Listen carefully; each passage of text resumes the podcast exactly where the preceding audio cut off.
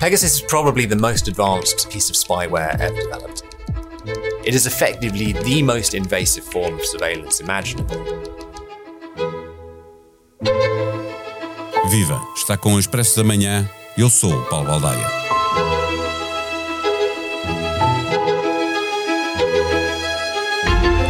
A semana passada, um consórcio internacional de que fazem parte o The Guardian, o Le Monde ou o Washington Post revelaram pormenores de uma investigação em que informação foi obtida pela organização francesa Forbidden Stories em parceria com a Amnistia Internacional. Existe uma lista com mais de 50 mil potenciais alvos de vigilância por parte de um software da empresa israelita NSO. Lá estão jornalistas, ativistas, chefes de Estado e opositores políticos, líderes religiosos, empresários ou académicos. Pessoas que tenham o mínimo de poder são potenciais alvos de vigilância. Estas aplicações tanto servem para ajudar as polícias de investigação a extrair dados em tempo real e em permanência, a partir da intrusão em telemóveis de suspeitos de crimes, como ajudam os serviços de informação em missões que se pretendem totalmente secretas e nem sempre legais. Em Portugal, ao contrário de vários países da Europa, ainda não é legal utilizar estas ferramentas, quaisquer que sejam as circunstâncias. Há uns anos, a Polícia Judiciária chegou a trocar informações com a israelita NSO, mas a PJ garante que não chegou a comprar o software israelita. Neste episódio, ouvimos Nelson Escravana, diretor da área de comunicações e cibersegurança do INOV, Instituto de Engenharia de Sistemas e Computadores e Inovação, para nos ajudar a perceber do que estamos a falar. O Expresso da Manhã tem o patrocínio do BPI. Soluções de crédito habitação BPI taxa fixa. A mesma prestação durante todo o empréstimo. Banco BPI. Grupo CaixaBank. Viva Nelson Escravana. A, a, propósito das notícias que sugerem que mais de 50 mil pessoas foram espiadas nos últimos anos através de uma empresa israelita, de que estamos a falar? Que tipo de ferramenta é esta? Bom, uh, a ferramenta Pegasus, uh, que é comercializada pela NSO, uh, é uma ferramenta de Cyber Intelligence. Ou seja, é uma ferramenta utilizada para fazer interseção de comunicações no supostamente no âmbito de ações de intelligence uh, ou de vigilância por forças de segurança. Isto não quer dizer que ela não possa ser utilizada para outros, para outros meios, para outros fins, mas uh, é, esse, é esse o princípio que está por trás e, e a Nação não é a única fornecedora deste tipo de ferramentas. Certo. Eh, eh, Pegasus é, é agora a ferramenta mais falada, não sei se é mais utilizada, mas há outras do género, é isso que nos está a dizer?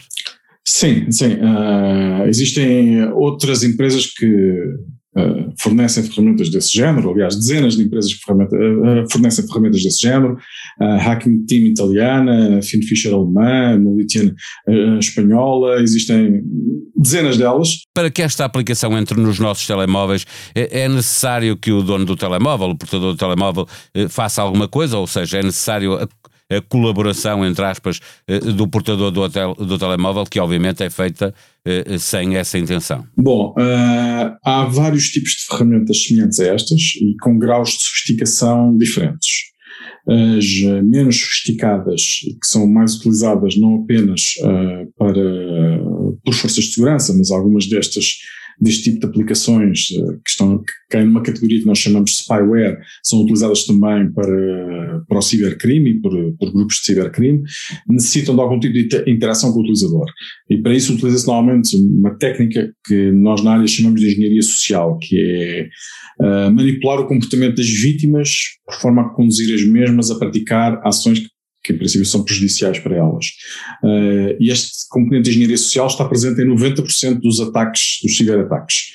Uh, no entanto, algumas ferramentas, como é o caso uh, da Pegasus, nesta última versão, porque a Pegasus não é uma ferramenta nova e já teve várias versões, nesta última versão utiliza vulnerabilidades nos dispositivos para as quais não é necessário que o utilizador uh, interaja uh, de alguma forma com a ferramenta ou que tome alguma ação para, para ser infectado, por assim dizer.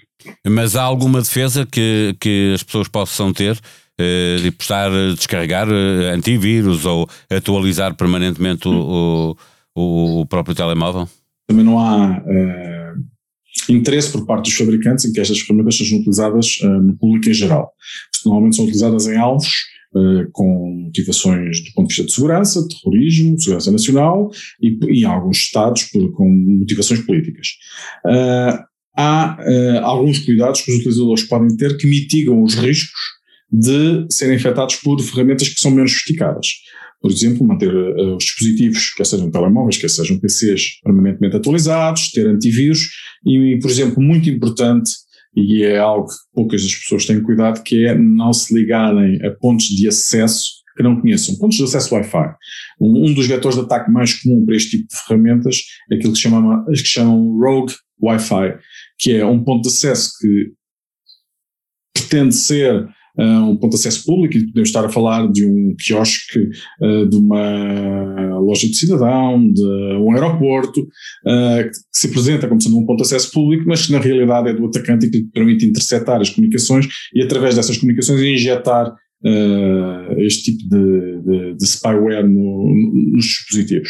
Porque quando a pessoa se liga a um ponto de Wi-Fi que não é confiável, que não é o seu de casa, que não é o seu do trabalho, uh, está a correr alguns riscos. Dependendo se nos consideramos mais propícios a ser atacados, também temos de adaptar os nossos comportamentos a ter mais cuidados de segurança. Regressando ao Pegasus, não há notícia de portugueses espiados eh, através deste programa ou outras ferramentas similares, eh, mas eh, é, é, provável que políticos, jornalistas e ativistas, eh, eh pergunto-lhe, eh, possam ter sido espiados ou esta é mesmo uma ferramenta que as polícias utilizam apenas para vigiar criminosos?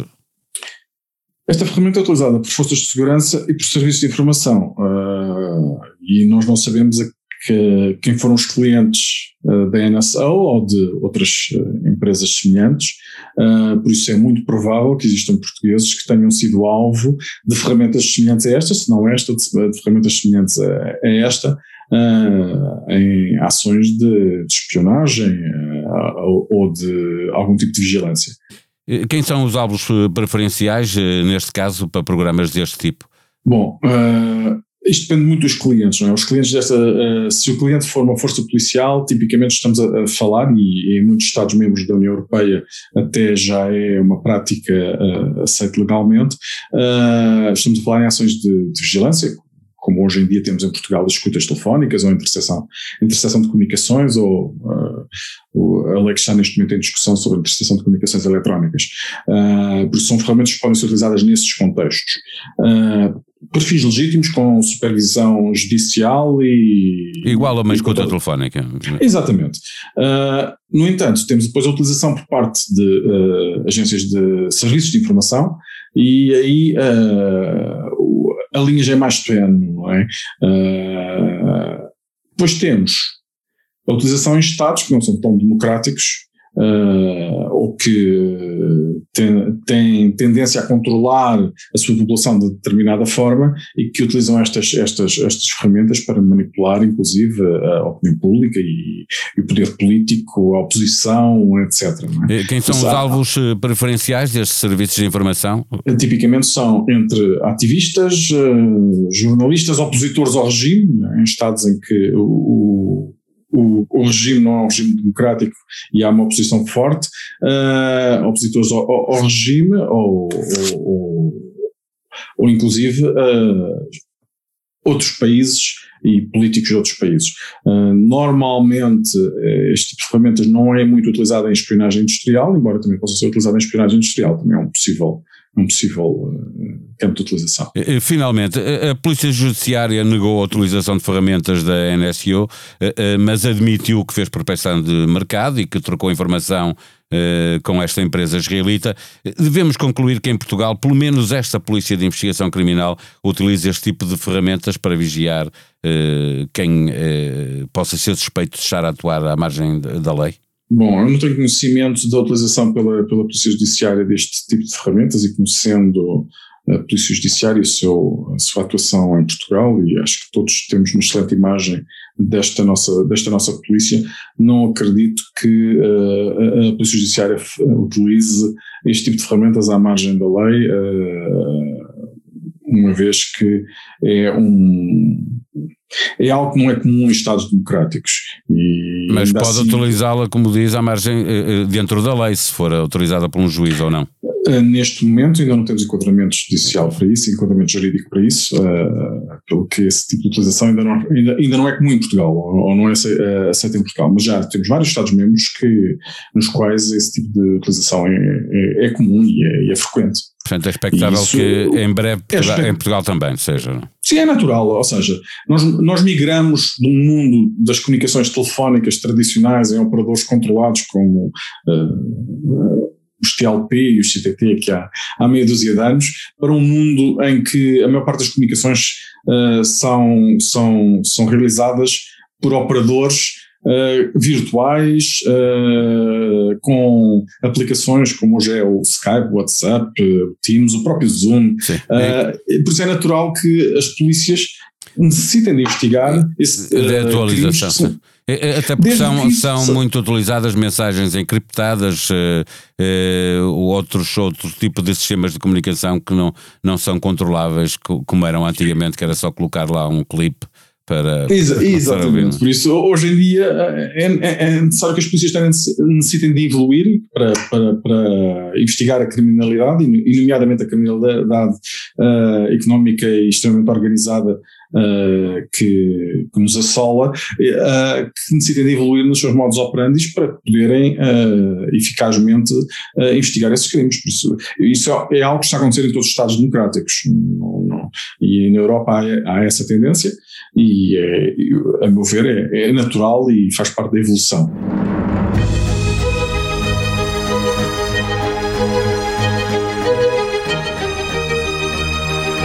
Em expresso.pt pode acompanhar a evolução da pandemia em Portugal e no mundo, recordando, por exemplo, que a Agência Europeia do Medicamento já aprovou a vacina da Moderna para menores entre os 12 e os 17 anos. Os Jogos Olímpicos de Tóquio já começaram e no site do Expresso encontrou um especial dos Jogos com mil e uma histórias com os melhores atletas do mundo. É apenas a terceira vez que a revista Time faz uma lista dos melhores locais do mundo, em que destaca 100 destinos turísticos extraordinários. Este ano, Portugal teve direito a duas distinções: o Hotel do Sono, recentemente inaugurado na Baixa de Coimbra, e a Ponte 516 Aroca, que atravessa um dos mais bravos rios da Europa, o Paiva, para ver em boacamaboamesa.expresso.pt. A sonoplastia deste episódio foi responsabilidade de João Luís Amorim.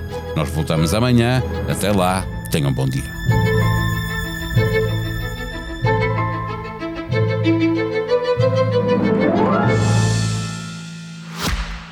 O Expresso da Manhã tem o patrocínio do BPI. Soluções de crédito habitação BPI taxa fixa. A mesma prestação durante todo o empréstimo. Banco BPI. Grupo CaixaBank.